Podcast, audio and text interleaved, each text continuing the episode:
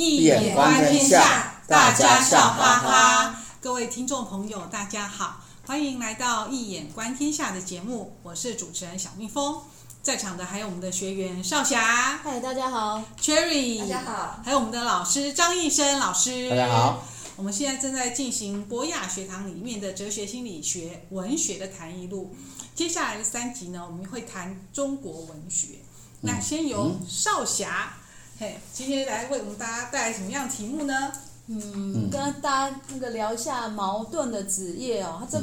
日本有一个学者是把职业，比如说十部的那个文学巨著，在二十世纪的文学巨著，他把它跟《追忆似水年华》还有《百年孤寂》都把它放在一起。哦、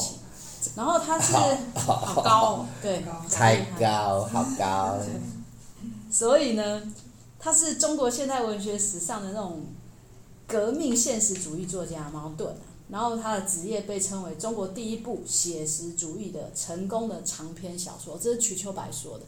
那其实我觉得他真的非常适合拍成电视剧，那就跟大家聊一下，它里面就是电影是不是？他有拍成电影，也有拍成电视剧，对，一些老戏骨演的。然后一九三三年出版的书，是是是，对。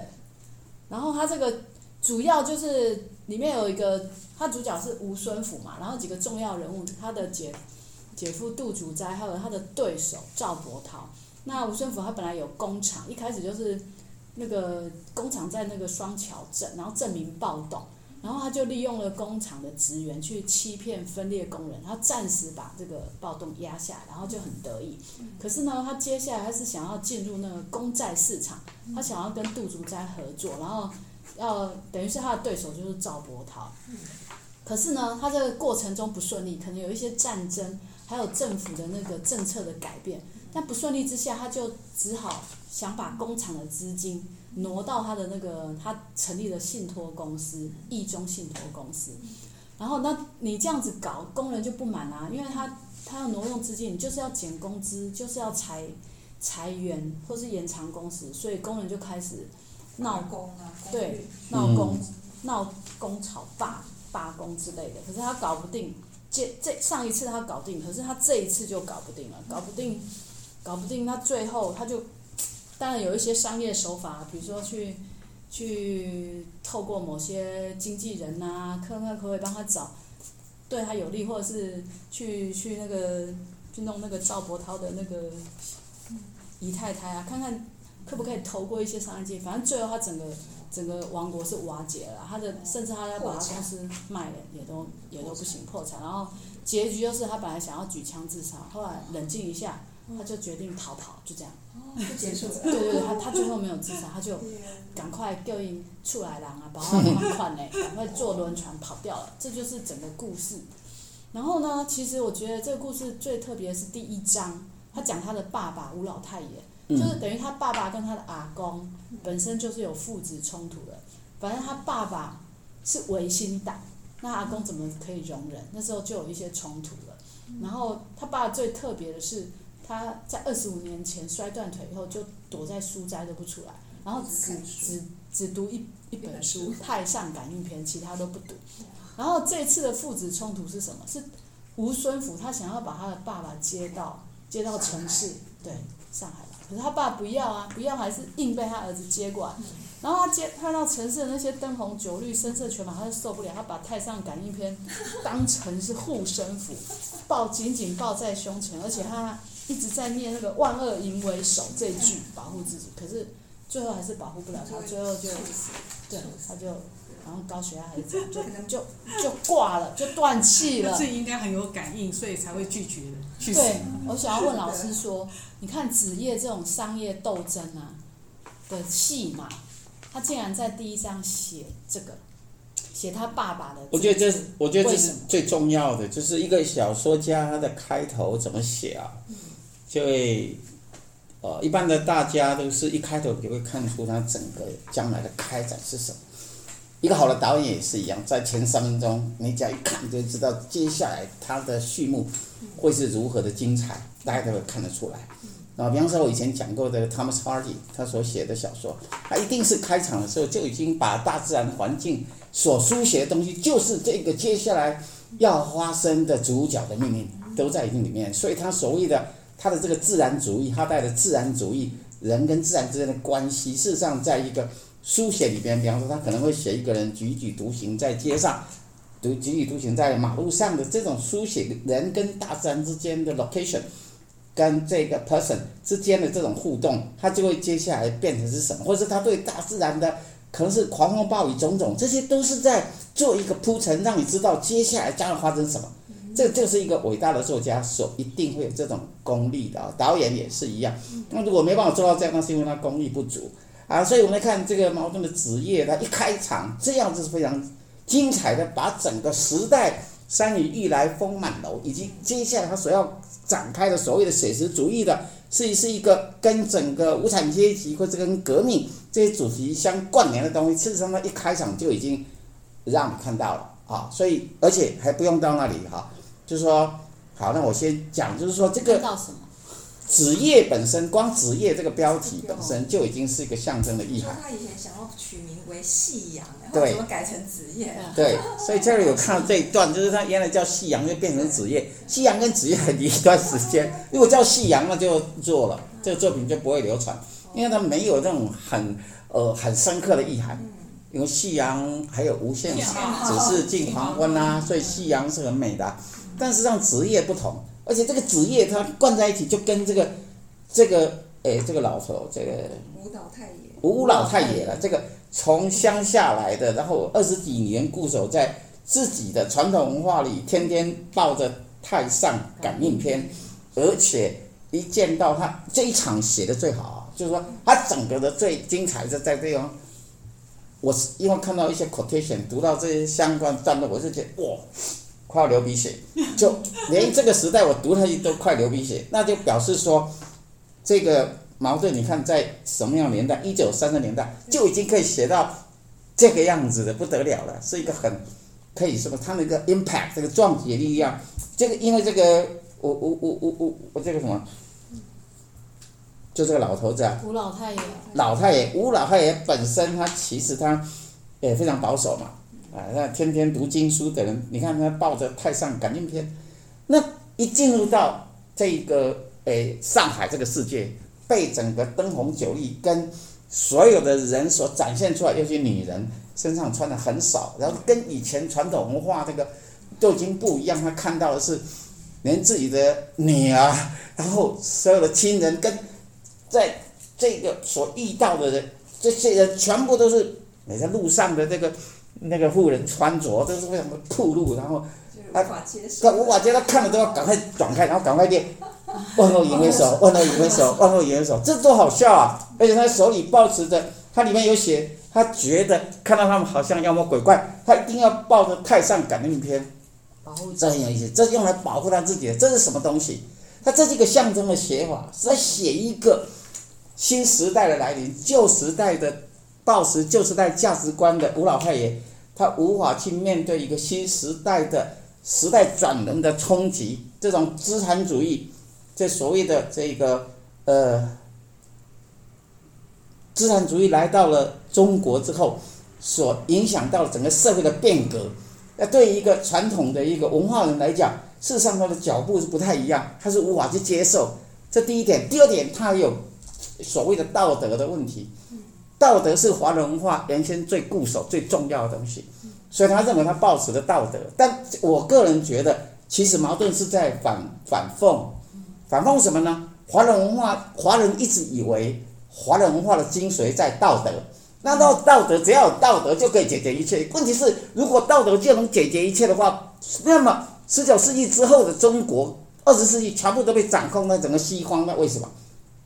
这是一种反讽嘛？他是在书写反讽的东西，就是说，你以为你道德就可以解决问题，就可以降妖吗？道德可以降妖吗？或是你到最后他没有被降，还被降了，结果他就挂掉了，挂掉了，这是一种非常 dramatic 的一个书写，这第一点。老师，这叫道高一尺，魔高一丈。哎，是的，所以道高一尺，魔高一丈，其实不是道高一尺，说，因为他对整个道德两个字的误解嘛。道，我以前讲过了，我们华人在这个地方很严重的错误，因为道本身就是真理，德就是收获，有道者必能收获，有道必有才。真正的明君，一个 leader leadership，领导统一者，他必须得到，就是他完全知道宇宙的真理是什么，他可以把握住那个条理，所以他可以处理得很好。你如果是用在军事上，对不对？兵法上，你每样都可以成功，这才叫做道德。但是我们华人呢，把这个道德固守，你看他为什么要抱着？抱着是抱持，以为是伦理道德。对，以为就是伦理道德而已。那伦常是随着时间改变，所以一之时易大于灾。从一眼观天下的角度来讲，你会随着新的时代，为什么到十九世纪之后所走的这种路线，科学，中国的文化向来，华人文化向来都是最科学的东西，不是因为你到最后都误解了，你以为你把这个道德解成了伦理道德的普通的东西。忘了原来有更高的天理的部分，你不但无法降妖，你就被降服，这是第一点。第二点，我要继续讲，没有这么简单。所以他他，他是维新党，吴老太爷以前是维新党，是啊，特别的意思。有啊，这是反讽啊！你一个维新的人，你照说你应该是以日以以日俱增，你是应该是苟日新，日日新，又新天行健，君子自强不息。你应该是随着时代的转轮，不断的变化自己，然后不但可以去。这个接受时代的变化，而且你还要去领导这个时代。可是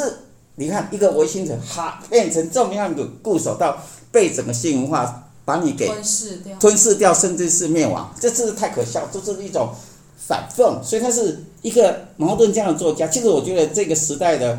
武士的这些文学家，其实几乎每一个都非常的反讽。嗯，真的。哎，就是我感觉，几乎我们现在讨论到，几乎都非常的反讽。那所以这。这是第二点，第三点就是说，他这个职业有别，他有别的意思啊。就是职业，我们知道，刚刚乔瑞已经讲了嘛，就是他原来要叫做信仰，就变成了职业。职业他真正要谈的是什么？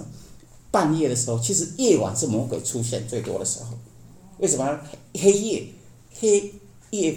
夜什么？夜黑风风高，这时候大部分都是魔鬼要出来。其实。竟然很好笑的是，进入到上海这个大城市，他的书写变成把它写成矛盾，把它写成是好像要进入魔窟，好像要进入山洞，这样一种要进入一个很可怕的地方，这不是很好笑吗？吴老太爷的对，吴老太爷对他来讲是这样书写的，所以他抱着这个是要干嘛？去降妖，这是一个非常重要的文化的一个呃 irony，一个反讽，什么意思呢？因为西方文明，西方。文明跟华人文化撞击的时候，当现代性刚一出现的时候，事实上它基本上摧毁了华人文化所有的一切宗教信仰，包括像这种所谓《太上感应篇》，这已经进入我们华人的宗教的领域了，宗教界了。就说一般人会去信老子，老子本身是道教的始祖啊。那这种传统的这种宗教，在西方人眼里叫做什么？你知道吗？你拜神，迷信，不是迷信，你你就是。他要除除除灭，除魅，除魅。他认为你这个东西就是迷信嘛，superstitious，所以要把你除掉。注意听啊，他要除你的灭，对吧？但是问题是，《太上感应篇》正是吴老太爷拿来除魅的，你懂我意思吗？请问到底是要应该是华人去除西方是妖魔的灭，还是西方要除我们华人的灭？西方人认为他的科学，摧可以摧毁掉，让我们华人传统的华人的所有的信仰，其实都是去信妖魔鬼怪，他认为那都是妖魔鬼怪。但是对吴老太爷来讲，西方的这种科技太快速的发展，那种让女人穿着透明衣服，然后穿那个迷你裙，然后都透明，他看上去哦，鼻血都要喷出来，这个就是媚。所以，请问什么才叫做除魅？他反用了这个除魅的概念。来写这个小说，这是他真正要谈的东西，好，所以你要读它是这个样，因为子我们知道子夜是半夜的意思，夜半夜半的时候，夜半的时候就是一个时空的交汇点，阴阳交替之处，必然会有。人家说这个时候不可以卜卦的，因为这时候会有鬼魅，会有神，这些打坐也一样，这个没有把握人这边打坐是危险的，诸如此类，这是在讲这时候会鬼魅出现。所以他用这个时间来写一个华人中国本身在一个呃五四年代，这是在一个转型的一个年代，从一个农业社会转向一个工业社会资本主义的时代，那一种时代会产生的问题。那么对于矛盾来讲，他是要去写的是说，呃，从社会社会学的角度来看，一个新的社会转到一个旧的社会，转到新社会的，从农业社会转到工业社会、资本主义的社会的时候，一些报纸的传统，就像里边这个呃吴老太爷这样抱着传统思想价值观的人，在一个时代的巨流的脚步之下，可能会被牺牲掉的某种特质，是从社会学的角度来看。但实际上，我个人是觉得茅盾写的精彩，是因为这部作品之所以伟大，是因为他光在第一章的时候所写的开头的篇章，一开始就已经点出了整部小说的精神。他真正要谈的就是华人文化将要面对一个西方文化的冲击下的所谓 modernity 现代性对于华人世界的摧毁，这是他真正要去思考华人文化的这种被摧毁的这种这一种命运，他已经事先看到，所以他透过这个茅盾的职业来书写。如果你细细的去读它，你一定会觉得我讲的是没有错。为什么？因为他遇到任何事，他都去报那个太上感应篇。他说他只有报他，然后他就很安心。他里面都写的非常清楚，那变成是好像是他的降妖的这种那种哎，他的护身符，或甚至于是法器，他几乎把它当成是这样来使用。所以我是觉得这是一个除魅的双重，呃，这个除魅观的一种双重的，这叫什么？双刃剑。他用除魅这个概念来反讽，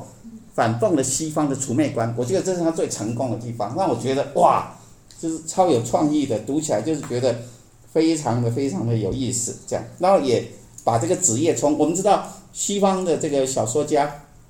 F. Scott Fitzgerald，呃，非常有才华的美国小说费兹杰罗写大亨小传那个作家，他也写 Tender is the night，夜我翻成夜未央，也就是也就一样。也就是类似这种子夜的意思，但是不同的是，他写的是那种 cycle，就精神分裂的那种，这个女主角精神分裂的那种男女之间的情爱的相关的东西。可是跟但是呢，都是有那种，都是有那种，因为就算是精神分裂，也都是一种神经兮兮，或者是跟神鬼相关的，都用这个叶子叶来作为他的文学的议题。这是有它的很重要的一个相关性的东西，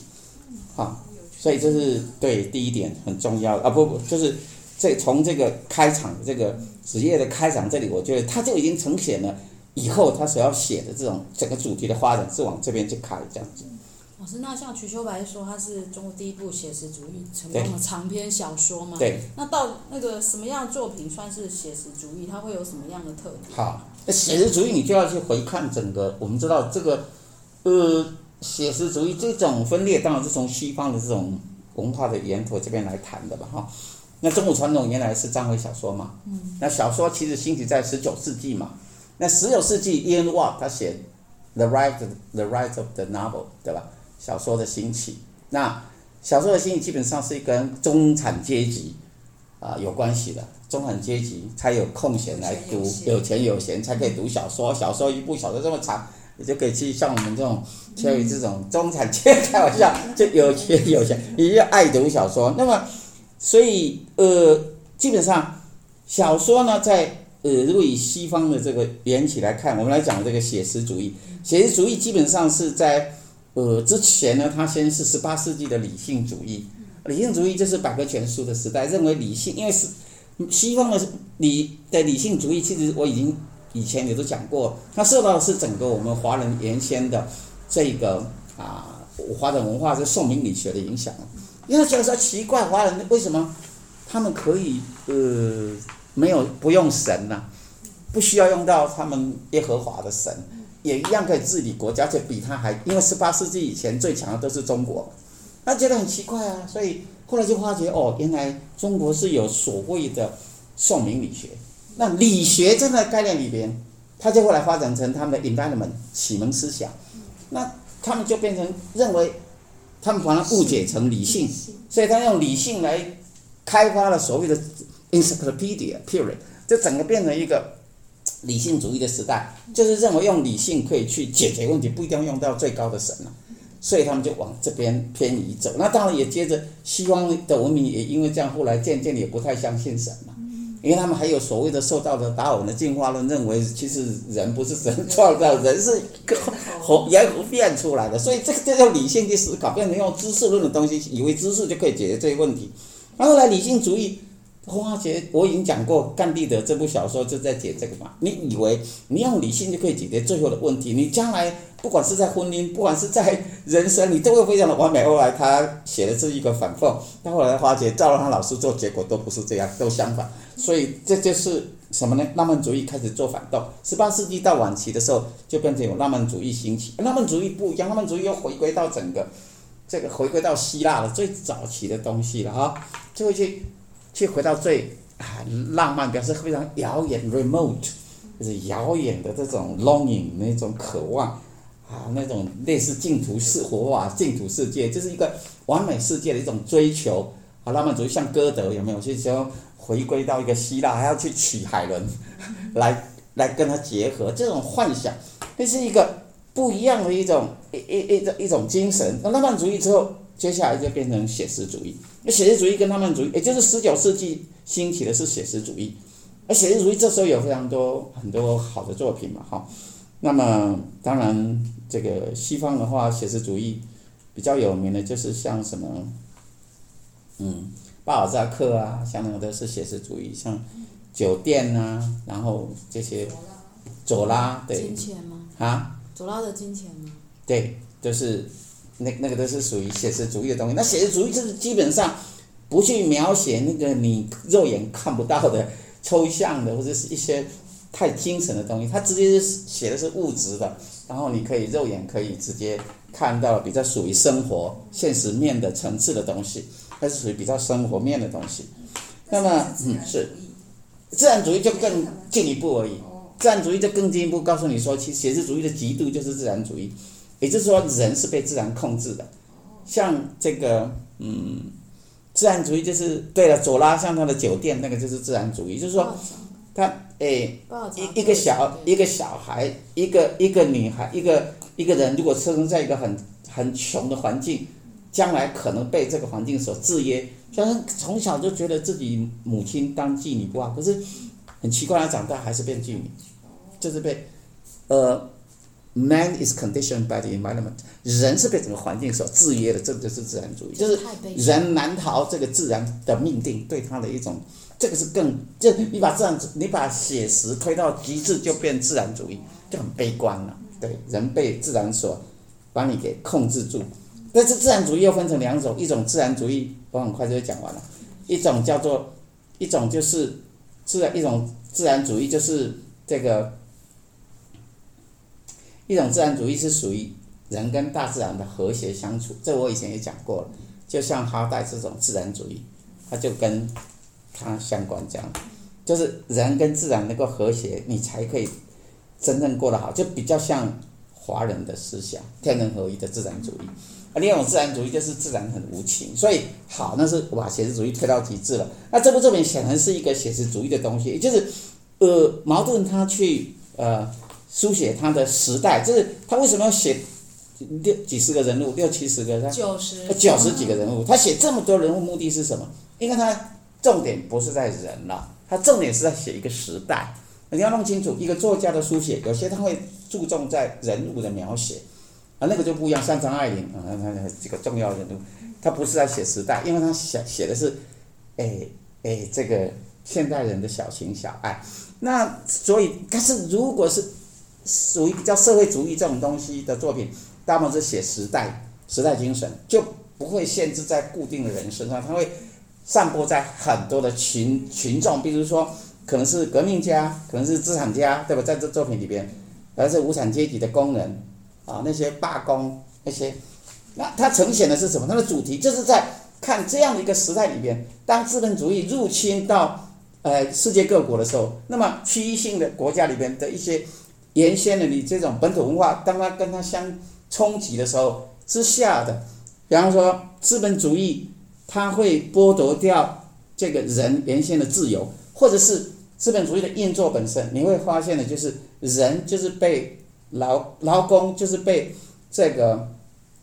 叫什么资产家所控制，甚至于是剥削。他他要写的是这种主题，而且这个故事里面主要是在写这个嘛。你刚才已经讲了，他本来也是希望能够把它经营好，到最后他发觉不行的时候，他可能想要调拨资金，调拨资金到国家稍微一弄，到时候你就变成破产。你破产的时候，或是还没破产前，你就想要去用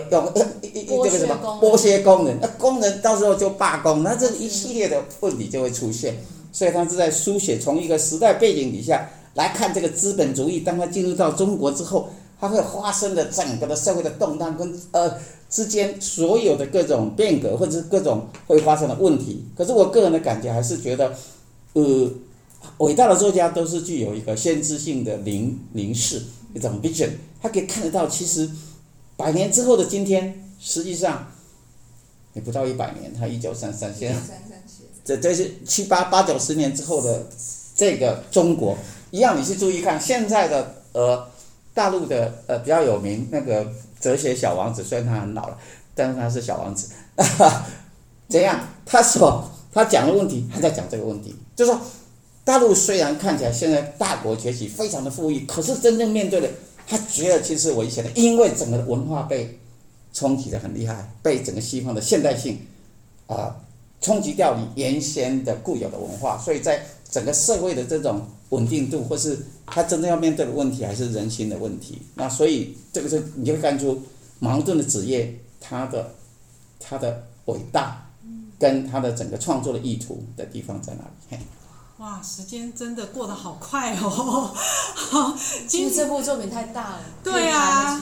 对啊，老师刚才提到张爱玲啊，后续敬请期待，请大家期待。老师稍后之后呢，会谈到张爱玲的相关作品。然后呢，而且今天就像那个节目一开始所讲的，我们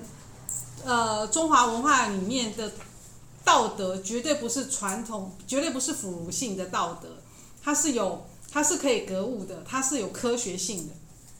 有道才有德。那老师的新书《易经符号诠释学：当代华人格物的理论与实践》，就在告诉大家如何格物。而且老师也即将推出格物九讲，请大家填写节目叙述里面的订阅连结。那后续的一些相关的讲座讯息就会呃发送给您哦。所以呃，请您呃记得填写。那喜欢我们节目的朋友，请记得呃订阅我们节目，并帮我们分享节目资讯。那呃，我们今天节目就到这边结束，非非常感谢大家的收听，也感谢少霞、Cherry 还有张医生老师的参与，我们下次见喽，拜拜。拜拜。